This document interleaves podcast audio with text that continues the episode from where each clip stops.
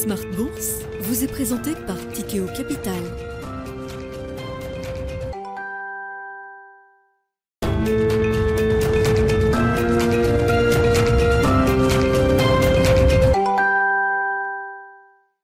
C'est reparti pour Smart Bourse, votre double dose quotidienne de marché en direct sur Bismart. Chaque jour à la mi-journée, 12h30, 13h. Et en fin d'après-midi, la grande édition pendant une heure à partir de 17h, rediffusée à 20h sur Bismart TV. Émission que vous retrouvez chaque jour en replay sur bismart.fr et en podcast sur l'ensemble de vos plateformes. Au sommaire de cette édition ce soir, des marchés qui euh, consolident, une consolidation au sommet, puisqu'on avait laissé le CAC 40 à un nouveau euh, euh, pic vendredi en clôture à plus de 7200 points. Les indices actions en Europe sont en baisse de 1 à 1,5% au quasi-terme de cette séance. L'idée d'une consolidation qui paraît légitime, on le rappelle, après la puissance du mouvement haussier qu'on a pu observer sur les premières semaines de cette année 2023. Euh, Phase de digestion euh, légitime également après l'intensité du flux de nouvelles que les investisseurs doivent encore digérer après une semaine passée qui a été une semaine dense en matière d'informations macroéconomiques et de décisions de banque centrale. Les marchés sont encore en train d'évaluer le changement ou non de communication des euh, banques centrales après les réunions de la semaine dernière et après un rapport mensuel sur l'emploi aux États-Unis qui rebat les cartes. Hein. Je vous rappelle ce chiffre spectaculaire, plus d'un demi-million d'emplois créés aux États-Unis le mois dernier. En janvier, c'est au-delà de tout ce que les économistes pouvaient euh, attendre et espérer pour ce, mois de janvier.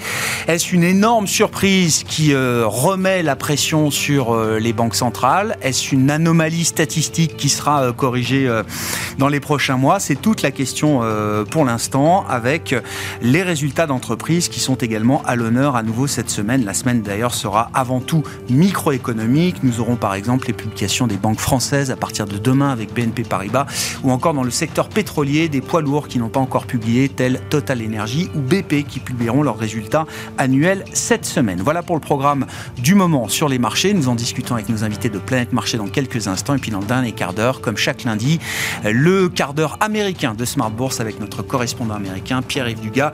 Et euh, nous euh, préparons le terrain pour euh, Joe Biden qui prononcera la nuit prochaine, dans la nuit de mardi à mercredi, son discours sur l'état de l'Union qui sera évidemment l'événement politique américain cette semaine.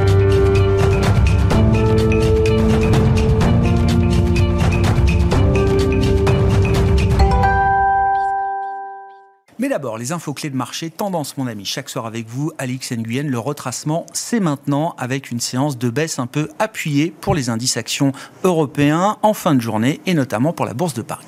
Oui, le marché européen dans son ensemble entame la semaine en baisse et accuse le coût de la publication vendredi des chiffres de l'emploi américain plus élevés que prévu. Plusieurs banquiers centraux doivent prendre la parole cette semaine, à commencer par Jérôme Powell. Il s'exprimera demain à Washington avant une audition devant le le Parlement européen de Christine Lagarde mercredi. Euh, sur le marché obligataire, le rendement de l'emprunt américain à 10 ans se tend. L'autre facteur d'incertitude pour le marché réside dans des inquiétudes géopolitiques après l'abattement par les États-Unis d'un ballon chinois. Euh, ce dernier survolait leur sol depuis euh, plusieurs jours.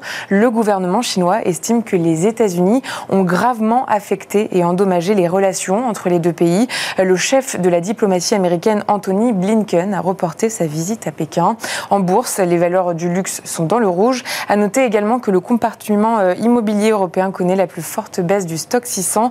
Euh, même chose pour le secteur technologique européen. Et puis le coup d'arrêt observé euh, dans différents pays de la zone euro sur le front de la consommation en fin d'année dernière se confirme avec un indicateur des ventes au détail qui recule comme prévu en zone euro pour le mois de décembre. Selon les données Eurostat, l'indicateur souligne la faiblesse de la demande des consommateurs en fin d'année face à une inflation élevée. Le volume des ventes au détail y a diminué de 2,7% en décembre en glissement mensuel et de 2,8% en glissement annuel. Et puis euh, l'actualité des entreprises marquée évidemment par euh, la nouvelle alliance entre Renault et Nissan pour les 15 prochaines années, des annonces qui font reculer le titre Renault aujourd'hui. Les deux constructeurs ont annoncé être parvenus à un accord afin de rééquilibrer la gouvernance de leur alliance. Euh, Renault, Nissan et Mitsubishi ont confirmé dans un communiqué commun publié ce lundi matin une série d'initiatives pour passer à l'étape supérieure. Nissan, qui détient 15% de Renault, va obtenir les droits de vote correspondant. De son côté, Renault, qui possède 43,4% de Nissan, va redescendre à 15% de droits de vote. Le duo s'engage à ne pas augmenter ni réduire leur niveau de participation croisé pendant 15 ans. À une échelle européenne, le premier producteur européen de cuivre, Orubis, plonge après l'annonce d'une baisse d'environ 24% de son bénéfice trimestriel. Et puis aux États-Unis, Tyson Foods chute. La baisse des prix du bœuf et l'augmentation des coûts de la nourriture animale a pesé sur le bénéfice trimestriel du groupe.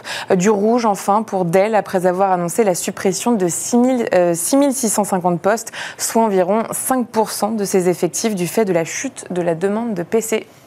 Tendance, mon ami, chaque soir à 17h, les infos clés de marché avec Alix Nguyen dans Smart Bourse sur Bismart.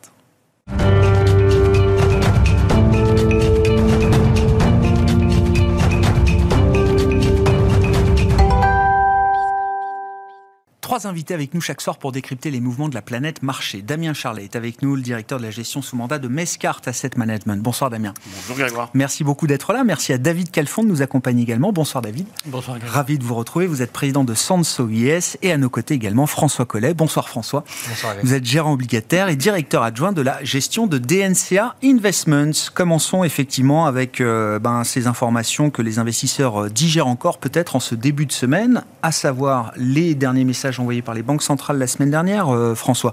Changement de cap ou pas? C'était quand même l'idée sur laquelle on était resté après euh, la, conférence de presse de Jérôme Powell mercredi soir. L'idée en tout cas que la Fed ouvrait le champ des possibles pour peut-être préparer une pause à un certain stade dans le resserrement de sa, politique monétaire. Et puis est venu effectivement ce chiffre d'emploi euh, spectaculaire, phénoménal, pour le mois de janvier aux États-Unis, qui montre peut-être qu'on n'est pas encore tout à fait au bout de l'histoire.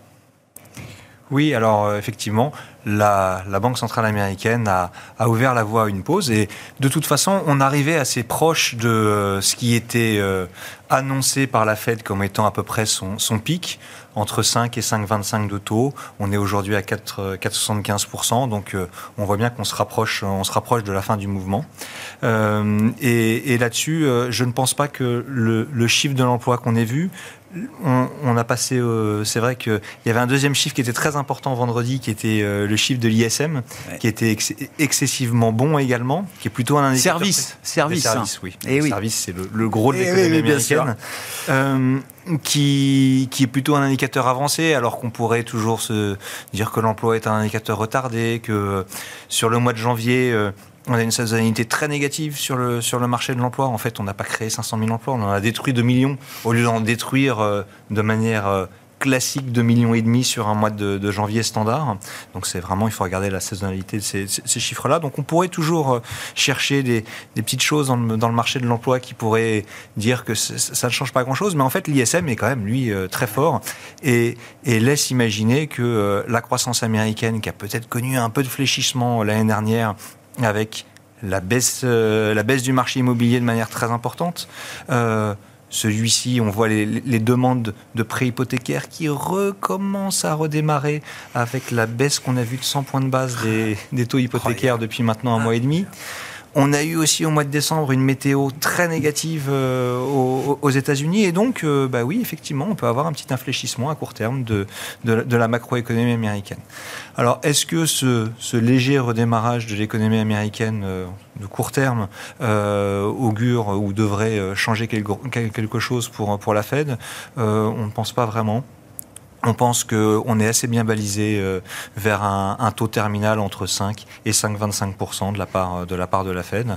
Euh, là où, il peut y avoir plus de questions, c'est sur ce qui se passera par la suite, mm. euh, parce que le marché va assez loin, aime bien anticiper toujours. et se dit que bah, après cette, ce cycle de hausse de taux doit rapidement venir un cycle de baisse de taux.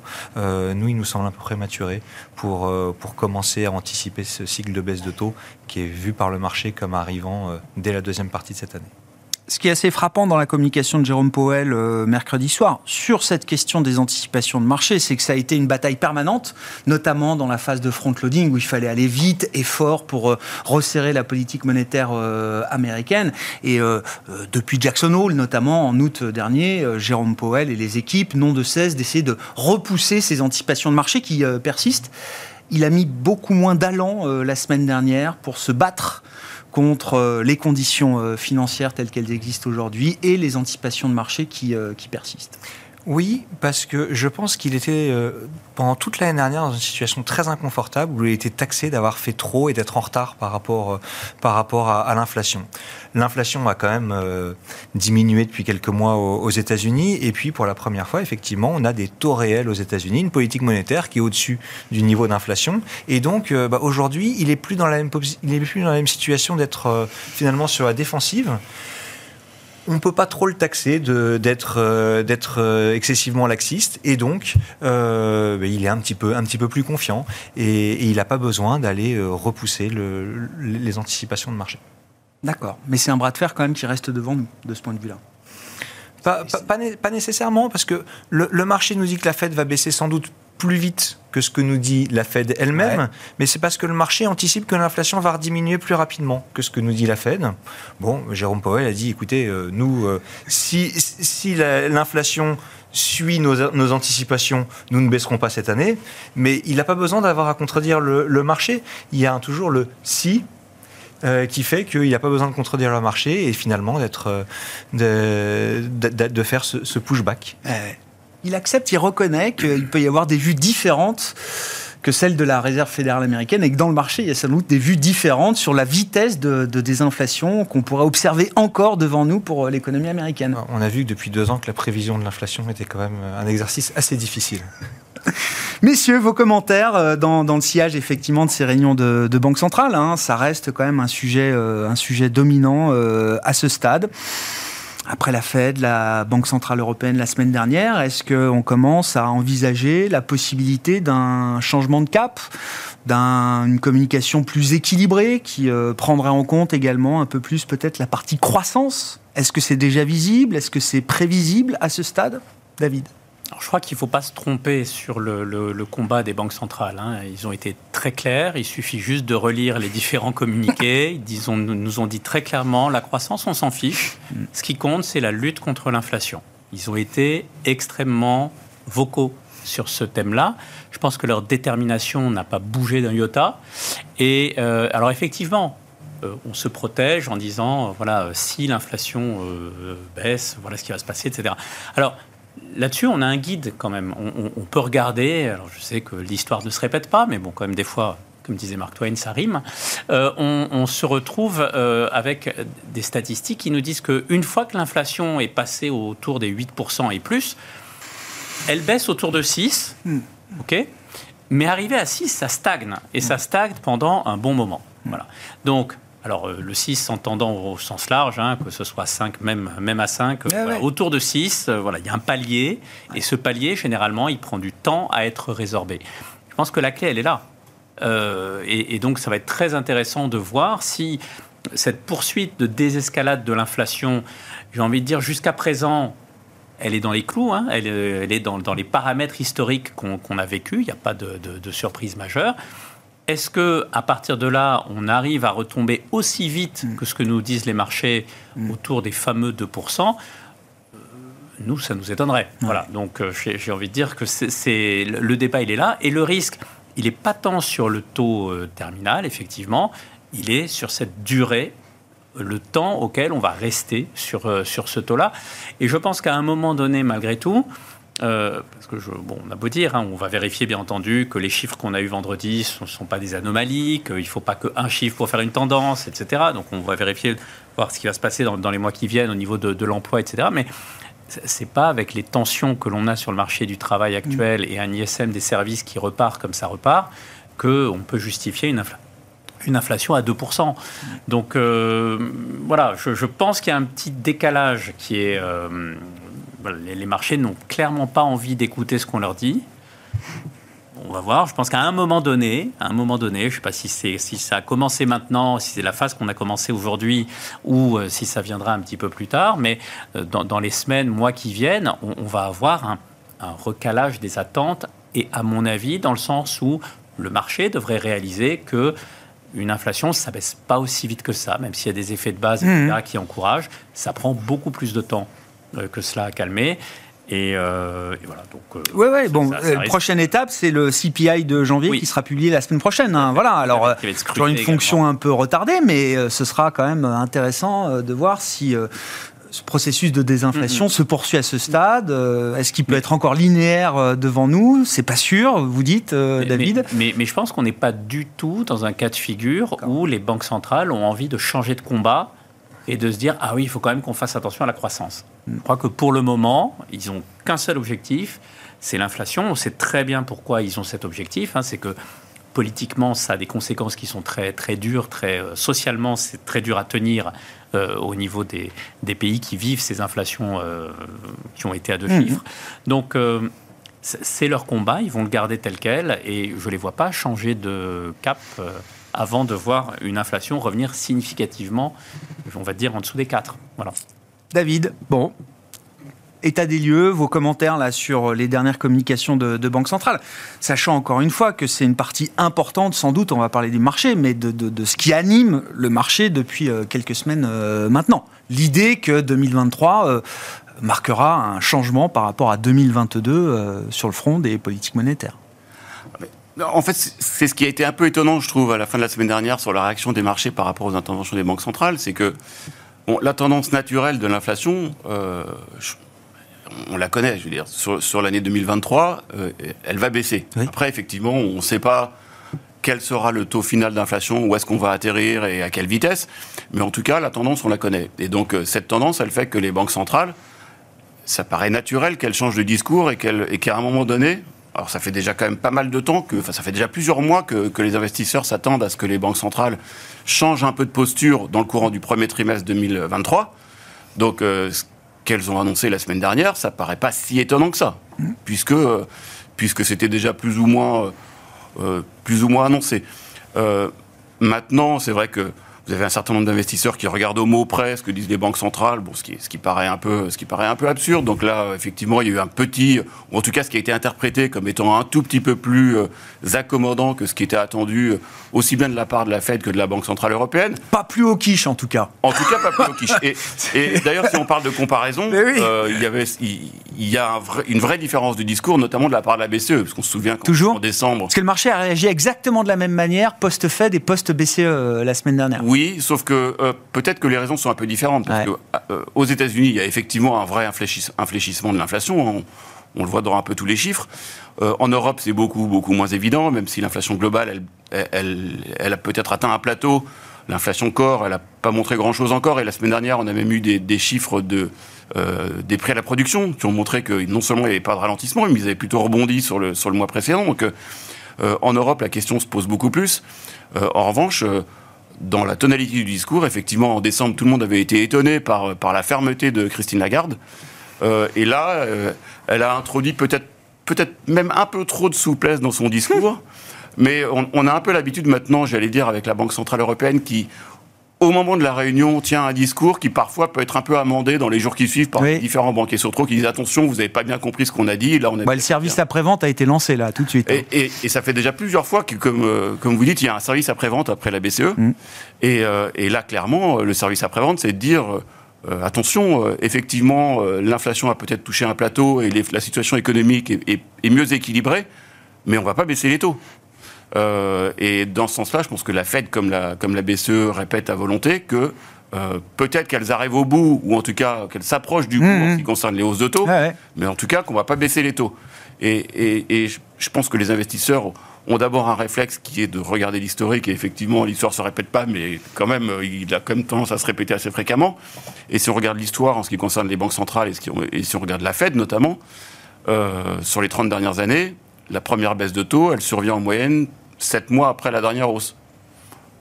Dernière hausse, mars. D'accord. Première baisse, novembre. C'est bête et méchant. Hein. On ne dit pas que c'est ce qui va arriver, mais je pense que. Bah, on y est pas, le marché n'est pas si loin de cette idée-là. Euh. Exactement. Et même pour la Banque Centrale Européenne, euh, avec un, état euh, d'inflation différent de ce qu'on observe aux États-Unis, vous dites, si la Fed se met en pause, la BCE n'aura pas d'autre choix que de suivre ce mouvement Ou est-ce que la BCE peut se voir euh, encore au quiche euh, bah. longtemps après que la Fed ait stoppé le resserrement? Pour l'instant, les prévisions ne sont pas très très éloignées. C'est-à-dire que la Fed, elle a peut-être une ou deux hausses de taux devant elle. Mm. Euh, et la BCE, on est un peu sur le même ordre d'idée. Et les deux disent que de toute façon, leur décision sera très dépendante des données qui vont tomber. Mm. Donc, on n'est pas très éloigné. Maintenant, comme on le sait, il y a toujours un décalage entre l'économie européenne et les politiques monétaires entre les États-Unis et l'Europe. Et ce décalage, il est souvent de l'ordre de six mois. Donc aujourd'hui, c'est plutôt pas mal aligné. Mm. Hein, d'ailleurs, on a retrouvé, enfin, les, taux d'intérêt entre les États-Unis et l'Europe se sont quand même pas mal rapprochés bah, ces derniers mois. Hein. les, spreads se sont, euh, les spreads se sont, euh, se sont resserrés, ce qui a sans doute aussi permis à, l'euro de rebondir. Mais aujourd'hui, on n'est pas dans des postures très différentes en ce qui concerne les banques centrales. En revanche, on n'est pas au même niveau d'avancement en ce qui concerne l'inflation. Donc, euh, donc ça restera à voir. Tout à l'heure, vous mentionniez aussi, on peut avoir des surprises de la part de la Fed. Jérôme Powell, je ne sais plus si c'est ce week-end, mais il a dit, quand quelqu'un lui a posé la question sur euh, est-ce que euh, euh, vous allez être plus accommodant dans le, dans le futur. Il a dit, bah, vous verrez, euh, ce dont on a discuté aux, minutes de la Fed, qui vont être publiées. Oui, oui, oui bien sûr. Oui, oui, Et donc, on va voir ce qu'il y aura dans les minutes de la Fed, mais... La nature des discussions qui aura animé le, dernier comité de politique monétaire. Mais, mais pour terminer, je trouve que je disais que la, réaction de marché m'avait étonné parce que je trouve que effectivement, bon, l'économie va, va bien, va mieux. Euh, les entreprises publient des bons résultats et, c'est vrai qu'il n'y a pas trop d'alarmisme de, ce point de vue-là. Euh, mais on est clairement, en tout cas, on était clairement jusqu'à vendredi dans une psychologie euh, particulièrement positive ah en ce qui concerne les prévisions de taux d'intérêt, d'inflation, sachant que ces derniers mois, on avait plutôt, tendance à penser que si l'économie allait bien, c'était un risque pour l'inflation. Et là, ces derniers jours, ou enfin, on va dire ces deux dernières semaines, l'économie va bien, l'économie va bien. Mais l'économie va bien, c'est un risque pour l'inflation, ça, on a oublié. Et ça, c'est peut-être ce qui est en train de revenir aujourd'hui, et ce qui explique pourquoi le marché baisse aujourd'hui. En tout cas, il faut quand même constater que avec 3,4% de taux de chômage aux États-Unis aujourd'hui, on semble commencer à avoir une petite détente des pressions euh, salariales, alors qu'en début d'année 2022, on avait un taux de chômage qui était un peu plus élevé, à 3,8 euh, au premier trimestre 2022 avec des pressions salariales. Le salaire horaire moyen était à progresser à plus de 5%, 5,5%, quasiment 6%. Il ne progresse plus que de 4,4% sur un an euh, selon le dernier rapport. C'est vrai. C'est C'est vrai. Alors, il vous a pas échappé que dans le dernier rapport, euh, les Américains ont travaillé 0,3 heures de plus. et donc pour, pour tous ceux qui sont payés à la semaine ou, au mois, euh, le, salaire horaire a, finalement, euh, diminué. Euh, donc, on risque d'avoir un petit retour de bâton le mois prochain avec euh, ces, ces, heures hebdomadaires travaillées qui sont assez volatiles et qui euh, sont plutôt sur un point haut en, ce qui concerne le cycle actuellement. On peut imaginer un petit reflux là-dessus et, ce reflux devrait a priori pousser à la hausse les salaires horaires euh, au mois de février. Hmm.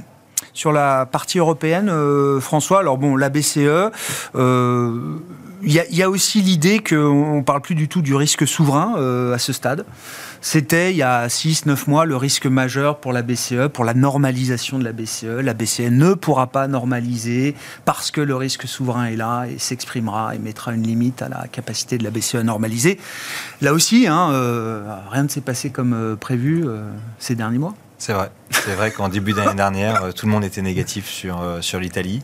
Ah c'était une année à élection à élection euh, à danger. Et puis finalement, euh, cette élection, euh, même si elle a amené Giorgia Meloni à la tête de l'Italie, elle a amené une Giorgia Meloni peut-être plus, plus sage que, que ce qu'on aurait imaginé précédemment pas de confrontation vis-à-vis de Bruxelles dans, dans, dans, la, dans, le budget. grâce, c'est vrai, en partie à, à l'erreur de Liz Trump au Royaume-Uni. Liz Truss Liz Truss, pardon. Mais Liz Trump, c'est pas mal aussi. ça marche aussi, de, Liz Trump. de Liz Truss au, Royaume-Uni. Donc, euh, Georgia Meloni peut sans doute la remercier. Et puis, la BCE a fait, euh, a fait un très beau travail. Euh, a fait un très beau travail. Le, dernier point à souligner, c'est, je pense qu'avec la, la hausse des rendements généralisés, il y a un retour d'appétit assez important sur le marché obligataire. On voit beaucoup d'investisseurs qui cherchent à acheter, à acheter ces niveaux de rémunération. 3, 4, 4,5% de rendement pour de l'investment grade, c'est quand même des choses qu'on n'a pas vues depuis depuis des années, depuis une décennie. et donc, bah, les, investisseurs choisissent parmi ça les, emprunts d'État italiens, espagnols, grecs également. Et, donc, on voit une bonne tenue de ces spreads périphériques. Cet appétit des investisseurs privés, elle est suffisante pour absorber tout ce qui arrive en matière d'émissions euh, obligataires cette année en Europe? Au mois de janvier, euh, oui, sans aucun, sans aucun problème. Euh, le souci, c'est que on va continuer au mois de février. C'est qu'il y a 11 autres mois derrière. Il y, a, 11 autres mois derrière. On aura demain une, une syndication d'une nouvelle OAT à 30 ans. c'est important, ça? Oui, c'est important. Alors, il y aura de la demande, ça vaut plus de 3%. Alors, effectivement, à plus de 3%, il y a des gens qui vont être intéressés par, par acheter cette OAT à 30 ans, qui valait moins de 1% il y a, il y a, il y a encore pas si longtemps que ça. Euh, le, fait est que, attention, dans un mois, la BCE, la BCE achète bah oui. primaire. Dans un mois, la BCE sera, sera beaucoup moins présente pour acheter. Euh, donc je ne sais pas si, si, ça suffira. En tout cas, je pense que la BCE a été suffisamment crédible avec, euh, avec le TPI qu'elle a annoncé, ou la possibilité du TPI qui a été annoncé au cours de l'été dernier ah pour euh, calmer les ardeurs de, tous les, investisseurs qui voudraient spéculer contre la zone euro. Un risque en moins euh, à ce stade, le risque souverain euh, en Europe, euh, David? Pour le moment, oui. Pour le moment, Pour le moment, oui. Mais effectivement, la clé réside dans la réduction du bilan de la BCE. Donc on va voir un peu comment ils vont. on est en, terrain inconnu. Enfin, quand on fait les maths, quand même, on sait à peu près de combien va réduire euh, son bilan la Banque centrale européenne. On voit ce qui arrive en termes d'émissions. Enfin. Euh, oui, alors la, répartition va être euh, intéressante à suivre parce que là-dessus, ils sont, ils ont, sont restés quand même assez assez opaques pour, mmh. pour le moment. Ils ont donné quelques indications. Euh, notamment euh, la prise en compte de critères extra-financiers. Alors, oui. première. Euh, Pour le réinvestissement des dettes d'entreprise. Hein. Exactement. Donc là-dessus, c'est quand même intéressant de voir que c'est la première fois que la Banque centrale mettait en avant ce, point-là. Donc c'est tout à leur honneur, il faut le souligner. mais, mais oui, après, la, clé de répartition reste très opaque. Je pense que c'est à juste titre, parce mmh. qu'ils veulent justement se garder cette marge de manœuvre pour pouvoir tempérer un petit peu les, ardeurs des uns et des autres. Hmm. Si on en vient au marché, euh, Damien, euh, bon, un premier mois de janvier effectivement euh, spectaculaire. février commence peut-être avec l'idée d'une légitime consolidation. Néanmoins, ce qui frappe, c'est la, vitesse à laquelle les informations sont intégrées par les investisseurs là depuis le début de cette année 2023. Alors, à tort ou à raison, hmm. on verra. Il y a peut-être un biais de sélection dans le marché qui choisit les meilleures nouvelles par rapport à celles qu'il ne veut pas voir, j'en sais rien, mais en tout cas, ça va très vite. Il faut voir une chose, c'est que, c'est que euh, effectivement, il y, a, un biais des investisseurs qui a changé très très vite, mais euh, à la fin de l'année dernière, les investisseurs étaient particulièrement négatifs, avec pourtant des bénéfices qui avaient bien augmenté en 2022 et des prévisions d'augmentation de bénéfices en 2023 crédible ou pas crédible, peu importe, j'allais dire à la limite, mais en tout cas, euh, on avait des marchés qui avaient corrigé dans un contexte de hausse des bénéfices, donc les valorisations avaient fortement baissé. Donc c'est pas ce que le marché regardait euh, Absolument. De toute façon, la psychologie fait que les valorisations, à certains moments, elles montent à 18 et à d'autres, elles tombent à 10. Euh, donc c'est beaucoup de la psychologie. Maintenant, quand la psychologie devient meilleure, parce que la visibilité, selon les investisseurs, est meilleure, parce que le risque de récession baisse, à ce moment-là, ils vont peut-être regarder un peu plus euh, ce qui se passe au niveau des bénéfices. Et ce qui se passe au niveau des bénéfices pour l'instant, c'est plutôt rassurant, puisque les prévisions 2023, avec les publications qu'on a eues jusqu'à présent, mm. elles n'ont pas beaucoup bougé. C'est-à-dire qu'on est à peu près, je crois, à zéro de, révision euh, haussière ou baissière sur, euh, sur les marchés européens, et peut-être à moins 2, moins 3% de révision sur le marché américain. ce qui nous donne quand même, malgré tout, encore des petites hausses de bénéfices en 2023. Et donc, si on fait juste du, du, factuel, 2022, euh, hausse des bénéfices. 14% euh, euh, si on exclut le pétrole mm. en Europe, 4% mm. aux États-Unis. 2023, on va dire 0 plus pour l'Europe et les États-Unis. Donc, mm. ça nous donne une décroissance de bénéfices sur deux ans de entre 14 et, 20 pour l'Europe. On va dire, 15-16 plutôt, on est un peu plus prudent sur l'Europe. Euh, et, entre 5 et 10 pour les États-Unis. Donc ça, c'est sur deux ans Sur deux ans. Avec des marchés euh, qui finalement, euh, bah, avec la hausse de ce début d'année, le CAC 40 et le marché européen est revenu à zéro. Bon, sur, un an. Donc de manière factuelle, est-ce que la hausse de début d'année est absurde? Non. c'est, j'allais dire, un retour de bâton comme il y en a à chaque fois, c'est-à-dire trop de pessimisme à la fin de l'année dernière. Pas forcément trop d'optimisme aujourd'hui. De l'optimisme, oui, mais trop, ça dépendra évidemment énormément de ce qui va se passer au niveau de l'inflation. Mais en tout cas, peut-être un peu plus de, d'objectivité par rapport, euh, par rapport euh, à la qualité de, de, de, la résistance économique. Et ça veut dire que si on met de côté la politique monétaire, enfin, sans nouvelle surprise du côté de la, de la politique monétaire, ça veut dire que le marché sera beaucoup plus euh, dicté par les performances bénéficiaires des, des entreprises. C'est ce qui va compter le plus là dans la performance des marchés actions, euh, notamment parce que vous le disiez, effectivement, là, euh, plus 10 sur le mois de, janvier, avec euh, les niveaux de, bénéfices par action anticipés, on a déjà fait la perte de l'année, quoi. Oui, alors. Bah oui. en fait, les, investisseurs, j'allais dire, regardent les, les, fondamentaux quand c'est pas, quand ils sont pas perturbés par la psychologie. Donc, tant qu'il n'y aura pas de stress particulier sur l'inflation notamment, je pense qu'effectivement, ils regarderont, et, ils regarderont les, les, résultats des entreprises. Maintenant, on va quand même être tiraillé en permanence cette année entre euh, est-ce que la croissance va être solide euh, et va permettre aux bénéfices des entreprises euh, de bien résister mmh. Ou est-ce que la croissance va gentiment s'effriter parce que l'inflation ne baisse pas assez et parce que finalement les États-Unis ralentissent, l'Europe ralentit, et ben, ça se finira par se voir au niveau des résultats des entreprises. Donc, mmh. Euh, il va y avoir un arbitrage entre croissance et inflation en permanence cette année, et c'est ce qui va un peu dicter euh, le comportement des marchés financiers. Mais ça, sera vrai sur les actions, mais ça sera encore plus vrai sur les obligations. Hmm. Oui, c'est d'ailleurs ça qui est, assez perturbant dans ce moment, c'est que le, c'est le, rallye euh, général. Le marché obligataire rallye, mais parce que j'allais dire, à la fin de la journée, il y a quand même l'idée du ralentissement économique, euh, l'idée du slowdown, voire de la petite euh, récession qui ramène les taux longs à, des niveaux euh, moins élevés que ce qu'on connaissait il y, a, il y a quelques mois. Et puis sur les marchés actions, alors là, pour le coup, euh, c'est euh, rallye euh, général là aussi, mais on achète parce qu'on pense qu'il n'y aura pas de ralentissement. Quoi. Alors, des bénéfices en tout cas, des bénéfices. C'est très intéressant d'essayer de, de, de, de, décortiquer un petit peu le rallye qu'on a eu au mois de janvier.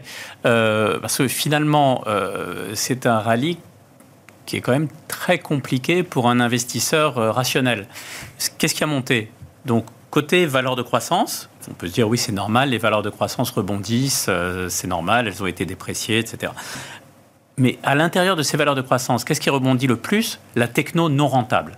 Hein, donc les boîtes qui perdent de l'argent, voilà, c'est la techno non profitable. C'est un segment qui est assez, euh, assez bien identifié maintenant en termes, en termes de, de facteurs. Quand on regarde côté value, c'est les boîtes les plus cycliques, les plus risquées, les plus endettées qui ah. rebondissent le plus.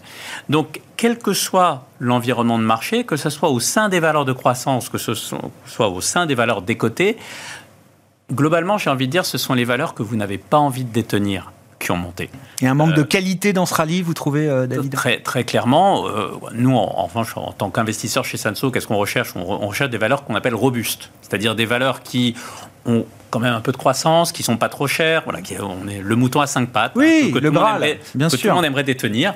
Donc, on fait bien sûr des concessions sur un, un, ou deux, de, ces, de, ces, facteurs, mais, mais globalement, on cherche voilà, des sociétés bien équilibrées.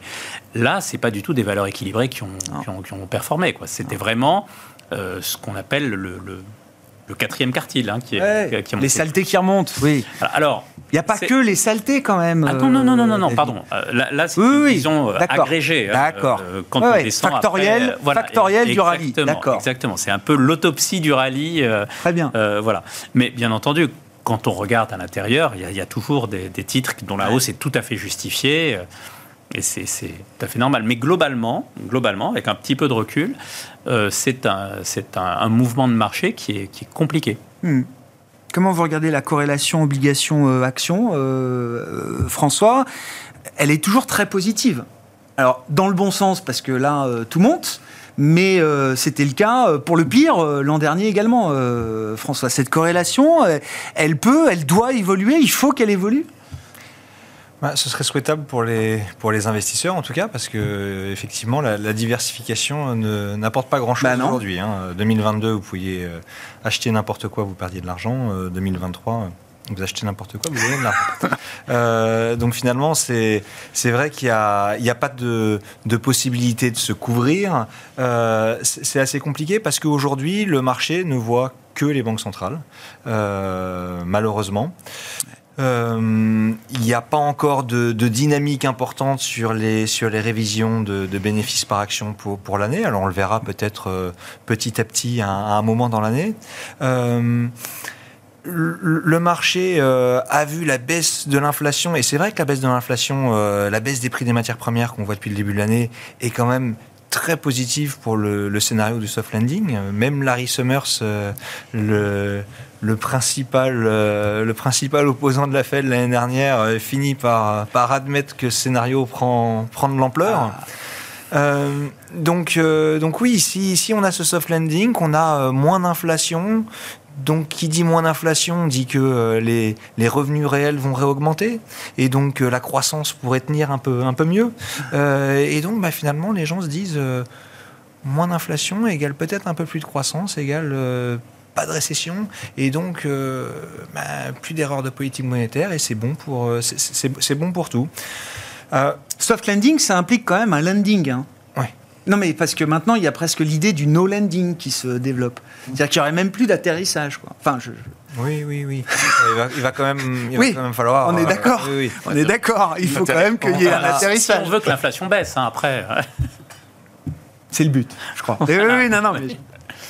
C'est vrai. Euh, après, euh, le, le, risque de scénario, c'est quand même que les salaires restent supérieurs à l'inflation et, qu'on ait euh, effectivement une inflation qui baisse moins que ce qui est anticipé d'une part, mais, d'autre part que ça, comprime, que ça comprime les marges des entreprises. Mm. Et que finalement, on ait euh, d'ici la fin de l'année une révision à la baisse des, anticipations de résultats. Et ça, euh, il nous semble que le, marché, le marché action, il est pricé aujourd'hui ah pour, pour cette perfection qui, encore une fois, n'est pas peut, tout à fait se, produire, mais euh, le meilleur n'est pas certain non plus. Oui, oui c'est ça.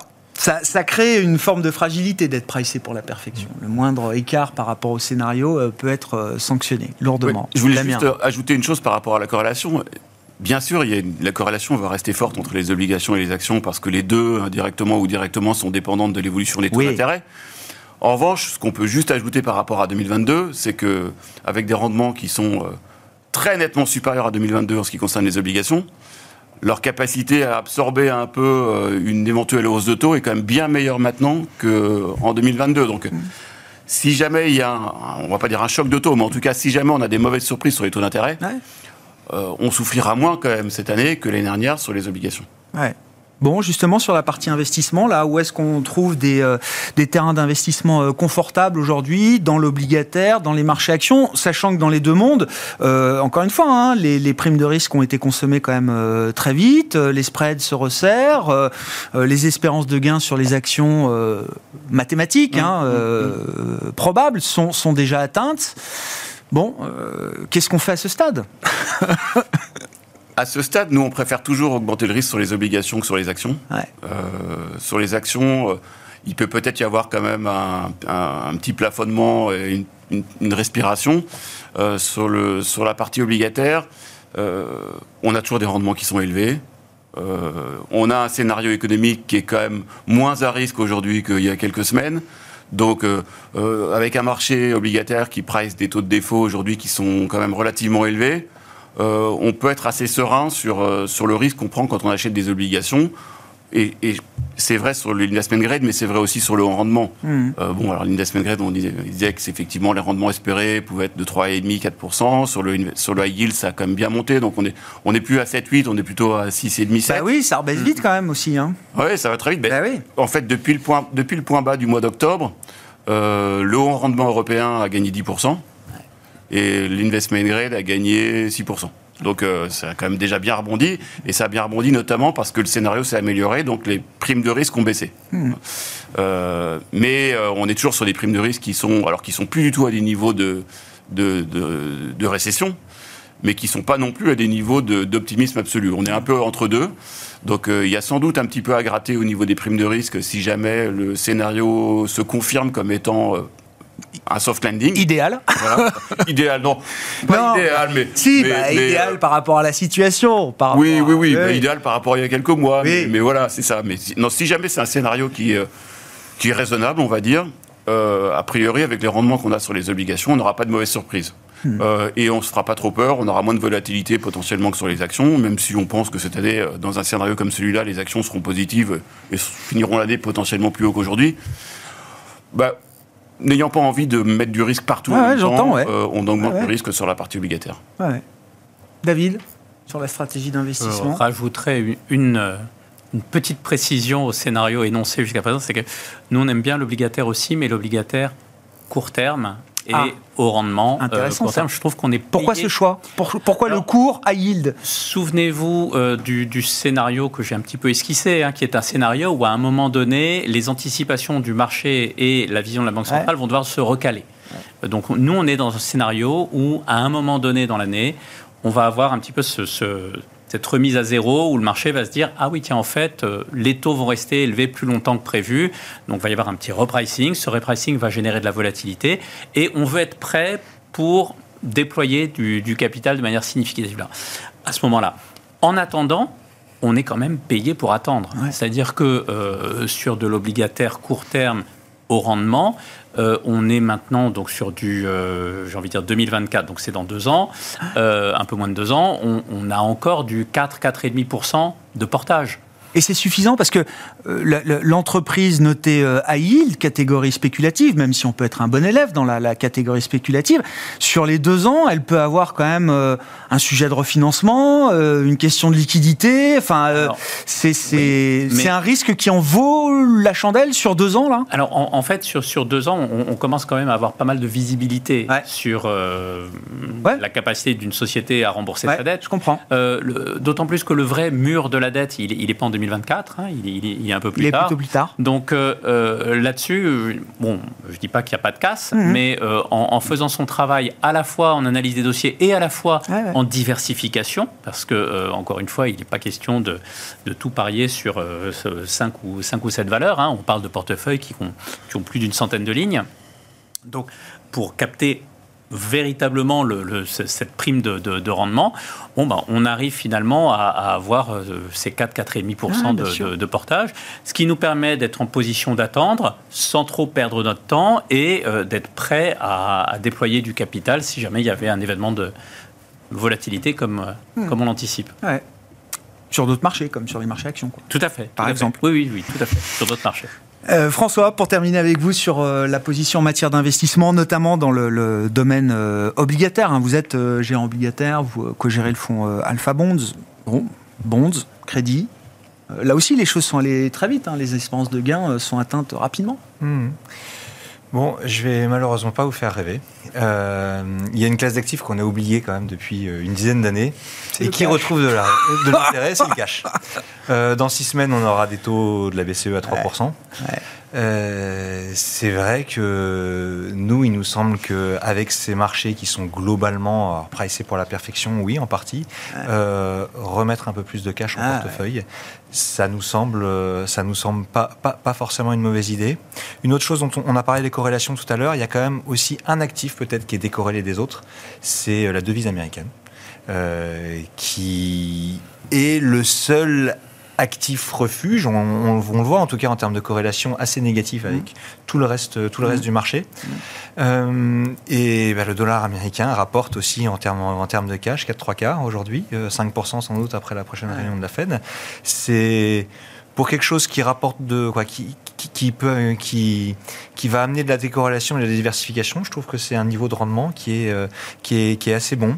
Alors oui, il n'y aura pas de dynamique, on ne fera pas des performances extraordinaires avec ça, mais euh, peut-être qu'il faut euh, s'habituer à être un petit peu plus sage dans ses espérances de gains et, et se dire que faire dans une allocation d'actifs 4, 5, 6%, c'est déjà quelque chose, c'est déjà quelque chose de bien. Avec une faible volatilité, parce que c'est ce que ça change d'être investi sur du monétaire US. Ah, mais, bien, sûr, mais on prend pas la même volatilité. on prend pas la même volatilité, mais on se, on se donne aussi de la marge de manœuvre pour pouvoir réinvestir en cas de, de petit accident sur les marchés. Et je pense que cette marge de manœuvre, elle est, elle est toujours intéressante, toujours intéressante à avoir pour pouvoir redéployer du risque si, euh, si besoin devait s'en faire sentir. Ah Mais déjà à ce stade, on, est plutôt déjà en train de, prendre ses profits sur euh, certaines poches d'investissement pour se remettre tranquillement sur du cash qui rapporte. Quoi. Alors nous, c'est ce qu'on fait. Alors on fait pas. c'est pas, c'est pas de manière. Euh, c'est, on, on met pas. le curseur se fait de manière. un zéro. oui, bien, bien sûr.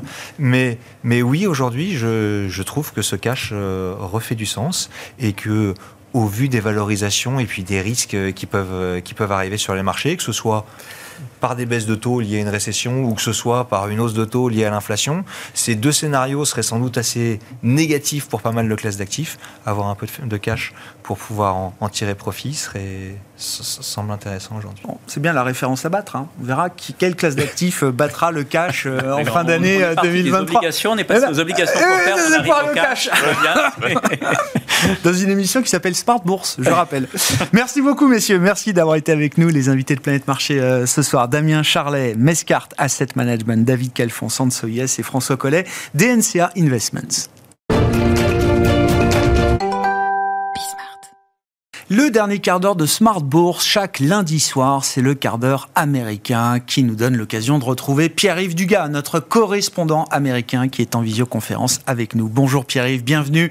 Merci beaucoup de nous éclairer sur l'actualité euh, américaine chaque semaine, une actualité de marché qui vous intéresse pour commencer, euh, Pierre-Yves, qui est devenu le boursicoteur euh, américain, enthousiaste, avide même, je dirais, qu'on a vu arriver dans les marchés au moment de la de la pandémie en mars 2020, euh, qui avait fait beaucoup parler de lui avec euh, la séquence des mêmes stocks. Où en est ce boursicoteur américain deux ans après, euh, Pierre-Yves? On a cru qu'il avait disparu.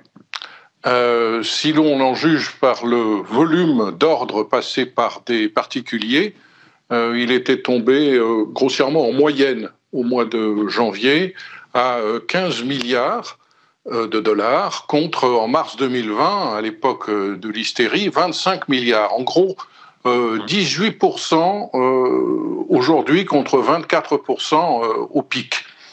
les choses ont un petit peu évolué à la fin du mois de janvier, au début du mois de février. On comprend avec cette envolée incroyable du Nasdaq en particulier qui a réveillé les instincts chasseurs de, de certains euh, traders en pyjama. Pour autant, euh, on est très loin du volume euh, du retail investor, de l'investisseur, du petit boursicoteur, du petit porteur, qui d'ailleurs, attention, n'est pas toujours si petit que ça par rapport à la grande poussée que nous avons connue au moment de la pandémie. Pour prendre trois valeurs qui étaient devenues des valeurs fétiches de ces boursicoteurs qui chassaient en meute et qui se retrouvaient sur des forums comme Reddit, Discord ou même tout simplement sur Twitter et qui s'entendaient pour sélectionner quelques actions qui étaient considérablement vendues à terme par des institutionnels, avec la possibilité de les faire monter pour forcer ces institutionnels à se retrouver à découvert et du coup à faire s'envoler ces valeurs qui par ailleurs avaient des fondamentaux catastrophiques, eh bien on voit que GameStop, qui était monté à 47 dollars aujourd'hui, est tombé à 22. AMC, la chaîne de, cinéma, a été montée jusqu'à 35 et tombée à 6. Quant à Bed Bath Beyond, euh, la chaîne de distribution de produits de décoration pour la salle de bain, elle est pratiquement en faillite, cette société. On est passé au plus haut de 23 à 3 dollars aujourd'hui. Donc, euh, les gros spéculateurs de la grande époque euh, ont mordu la poussière, ce qui explique qu'ils aient largement disparu au cours des derniers mois, même si cette espèce n'est peut-être pas totalement, totalement évincée de la surface de la planète. Vous connaissez nos deux, nos deux amis, euh, Tina et FOMO, euh, Grégoire. Euh, Tina est morte à cause de la Fed, mais FOMO peut-être est en train de, de renaître. Tina, c'est un acronyme. There is no alternative, sous-entendu, il n'y a pas d'alternative à l'investissement en actions c'était la grande époque où les obligations ne rapportaient rien, donc euh, tout ce qu'on pouvait acheter, en gros, c'était soit des actifs euh, innovants, disons, par politesse, du crypto, peut-être des, matières premières, mais surtout, surtout des, des, actions. Tina est morte parce que la Réserve fédérale a tout d'un coup relevé massivement ses, ses taux d'intérêt et tout d'un coup, les obligations redeviennent une alternative aux actions.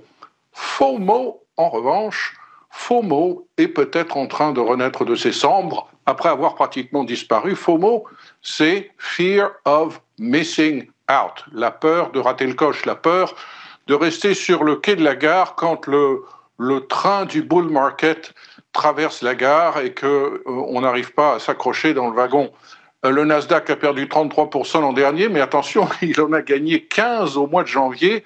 Donc c'est peut-être le moment de revenir sur certaines valeurs. En tout cas, Goldman Sachs considère euh, dans sa boule de cristal que pas moins de 100 milliards de dollars de liquidités vont être retirés du marché en 2023 par les particuliers. Ça n'est pas négligeable, euh, surtout les jours où ça va mal. C'est toute une liquidité qui était là euh, et qui risque de disparaître. Très intéressant effectivement, hein, parce que le, volume des particuliers sur le marché américain est un volume qui compte. On en a pris euh, conscience avec euh, l'explosion effectivement de ces volumes de trading liés au retail américain, aux investisseurs particuliers à partir de la pandémie et, euh, du printemps 2020. Pierre-Yves, l'événement politique de la semaine à compter de demain, la nuit prochaine pour nous, je crois, heure de Paris, ce sera le traditionnel discours sur l'état de l'Union du euh, président des États-Unis d'Amérique, en l'occurrence Joe Biden. Est-ce que c'est un événement euh, toujours aussi important? Et de quoi parle-t-on? Euh, Pardonnez-moi, Grégoire, je baille. À votre combientième discours sur l'état de l'Union, ah Pierre-Yves Vous avez arrêté de compter, c'est ça? Ça fait plus de 30 ans. non, non, c'est plus possible là. Non, écoutez, soyons d'abord honnête et euh, respectable à l'égard du président des États-Unis. Euh, les discours sur l'état de l'Union euh, sont l'objet d'un énorme battage médiatique à Washington pendant les 3-4 jours qui précèdent. On en parle énormément ensuite pendant une douzaine d'heures, et puis ensuite c'est totalement oublié au bout de 24 heures, quel que soit le président. Et cette année, je pense, n'échappera pas à la règle. Euh, tout le monde va parler de ce discours, ça a déjà commencé, on en parlera énormément demain, on va en parler un petit peu, et puis avec le décalage en Europe, un petit peu le, mercredi. Et en fait, euh, tout sera oublié. Pourquoi? Parce qu'on a un Congrès qui est complètement divisé en deux, pratiquement en deux parts égales, que les républicains n'ont qu'une seule obsession, c'est de, détruire euh, le peu de choses qui a été construite par Joe Biden depuis deux ans. Quant à Joe Biden, il est obsédé par euh, la nécessité de faire remonter sa cote de popularité, de convaincre des Américains qui sont très sceptiques que l'Amérique ne va pas si mal que ça. tout cela pour préparer le terrain de sa, de sa candidature qui, euh, euh, nous en avons déjà parlé il y a, il y a quelque temps, vous et moi, Grégoire, n'est pas officielle, mais est pratiquement acquise. Vous avez noté par exemple que le Parti démocrate vient de changer le calendrier des primaires on ne va plus commencer par l'Iowa, où Joe Biden aurait très peu de chances de gagner, on va commencer par la Caroline du Sud. Là, il a de très fortes chances de gagner. Euh, la cote de popularité de Joe Biden, c'est 42%. C'est inférieur à la moyenne des 13 précédents présidents.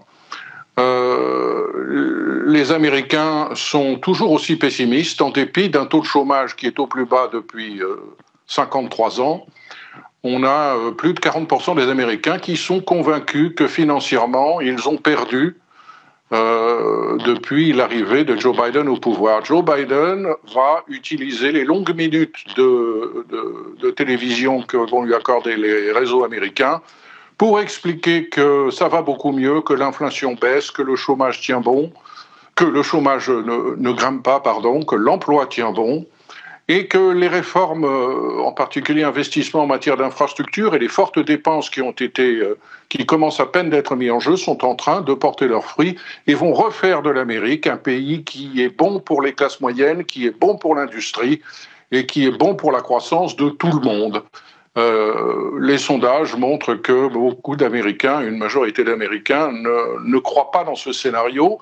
Quant aux démocrates, et c'est surtout ça qui est intéressant, en l'occurrence si Joe Biden prépare effectivement sa candidature. 58% des Américains qui sont enregistrés sur les listes électorales et qui ont l'intention de participer aux primaires, 58% des Américains considèrent que euh, Joe Biden ne devrait pas être le candidat de leur parti euh, dans deux ans.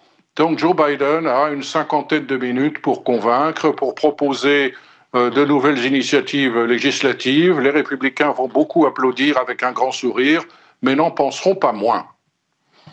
On suivra ça ou, pas, euh, d'ailleurs, du coup, la nuit prochaine pour nous, dans la nuit de mardi à mercredi, je crois que ça doit être autour de 3 heures du matin, euh, heure française, heure de Paris. Bon, les, commentaires et le, résumé du lendemain matin sera, euh, sera largement suffisant. Dernière question, Pierre-Yves, le, ballon chinois, je sais pas, premier commentaire sur cette, cette affaire. J'ai l'impression que ça embête tout le monde et que ça embête peut-être même autant les États-Unis que la Chine à ce stade. Moi, ce qui me frappe, c'est que la Maison-Blanche et le Pentagone n'ont parlé de ce ballon que lorsqu'il est devenu visible à l'œil nu par les gens qui habitaient dans le Montana. Ils savaient que le ballon était là et ils n'ont rien dit. Et on entend dire maintenant, et j'ai tendance à le croire, que ce n'est pas la première fois qu'il y a des ballons qui, traversent euh, le territoire américain en violation manifeste de la souveraineté euh, aérienne américaine, mais que les Américains n'ont rien dit, parce qu'on ne les voyait pas. C'est un petit peu comme euh, les documents ultra secrets du président Biden qui sont restés cachés pendant 68 jours jusqu'à ce que ça soit révélé par la presse. Et à ce moment-là, la Maison-Blanche a dû admettre que oui, effectivement, il y avait des documents qui ne devaient pas être là où ils étaient. Euh, je pense que les États-Unis de Joe Biden, et ils sont critiqués par les républicains, ont essayé de répondre de manière extrêmement mesurée à cet incident. Et euh, en dépit des déclarations fracassantes des républicains en la matière, je pense que c'est plutôt bien joué de la part du président Biden d'avoir attendu aussi longtemps pour. Euh, on n'a pas besoin d'un incident de plus, ça va déjà suffisamment mal entre la Chine et les États-Unis. Il faut mettre un plancher quand même à la dégradation de la relation Chine-États-Unis. Il ne faut pas que ça aille trop vite, trop fort non plus. Hein. Oui, je pense que le discours de Joe Biden est très dur à l'égard de la Chine et je ne serais pas surpris que des, des éléments de la, de la Navy se déploient encore euh, non loin de Taïwan y compris dans des zones qui sont contestées par euh, la Chine communiste, puisqu'on appelle ça la Chine communiste à Washington. Euh, mais euh, cette histoire de ballon n'arrange personne. Bon, et elle a conduit à l'annulation, le report s'inédié de la visite d'État euh, d'Anthony Blinken, enfin visite d'État, non, du secrétaire d'État euh, qui était prévu en Chine, qui était censé être la première visite de ce niveau depuis plusieurs années maintenant pour un officiel américain sur le territoire chinois. Merci beaucoup euh, Pierre-Yves. Pierre-Yves Dugas, correspondant américain de Smart Bourse et de Bismart avec nous en direct chaque lundi à 17h45 dans le quart d'heure américain de Smart Bourse, rediffusé dans l'émission à partir de 20h, donc 20 20h45 pour ce quart d'heure américain, que vous retrouvez également en replay sur bismart.fr et en podcast sur l'ensemble de vos plateformes. Voilà pour cette édition Smart Bourse ce soir. On se retrouve demain en direct à 12h30 sur Bismart.